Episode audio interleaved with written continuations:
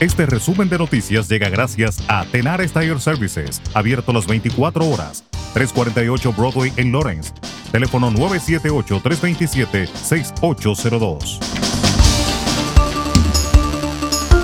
La administración Baker está ofreciendo bonos en efectivo a los empleadores para atraer a más personas a la fuerza laboral del Estado en medio de una crisis de contratación prolongada. El programa Hire Now, lanzado por la Oficina Ejecutiva de Trabajo y Desarrollo de la Fuerza Laboral del Estado, ofrece a las empresas participantes hasta 4 mil dólares por empleado para un bono de firma o para cubrir los costos de capacitación de los trabajadores. Para calificar, los empleados deben ser residentes de Massachusetts y haber sido contratados después del 23 de marzo, cuando se lanzó el programa. Deben trabajar al menos 60 días en un trabajo con 30 horas o más para calificar para los bonos. A los trabajadores se les debe pagar al menos 14 dólares 25 centavos por hora, pero no deben ganar más de 85 mil dólares al año. En otra información, el presidente de Estados Unidos, Joe Biden, dijo este miércoles a su homólogo ucraniano Volodymyr Zelensky que Estados Unidos dará a Ucrania 500 millones de dólares más en ayuda, informó la Casa Blanca. Ucrania usará ese dinero para fortalecer su economía y pagar gastos relacionados con la administración pública, como salarios y servicios públicos, detalló este miércoles la directora de comunicación de la Casa Blanca, Kate Bedingfield, en una rueda de prensa.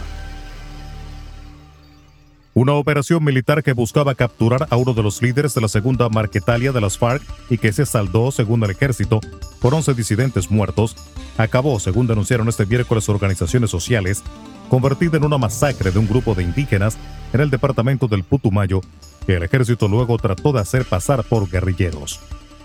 Mientras en México la Comisión Nacional de los Derechos Humanos de ese país mostró este miércoles su satisfacción por el nuevo informe del grupo de expertos de la Comisión Internacional de Derechos Humanos, porque servirá para avanzar en la resolución del caso de los 43 estudiantes desaparecidos de Ayotzinapa. La Organización de las Naciones Unidas para la Alimentación y la Agricultura, FAO, consideró este miércoles que Latinoamérica y el Caribe pueden consolidarse como el primer exportador neto de alimentos en el mundo si mejoran su producción. Así lo aseguró el director general de la FAO, Ku Dong-yu, durante la inauguración de la reunión de alto nivel de la 37 Conferencia Regional de la FAO, que se desarrolla en la capital ecuatoriana, Quito.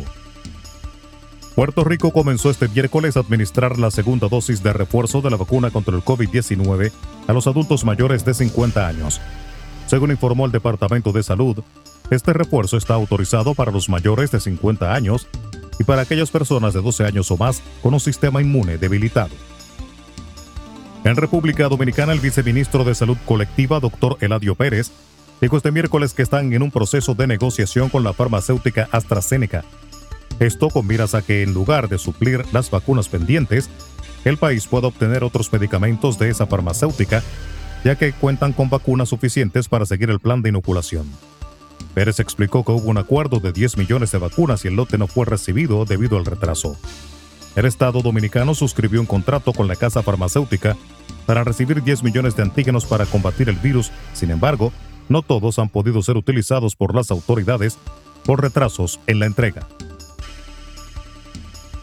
Y la Dirección General de Contrataciones Públicas depositó este miércoles ante la Procuraduría Especializada de Persecución contra la Corrupción Administrativa, PEPCA, un informe que recoge los resultados de las indagatorias en torno al proceso de licitación y adjudicación realizado por el Instituto Nacional de Bienestar Estudiantil INAVIE para la contratación del almuerzo escolar del periodo 2021-2022.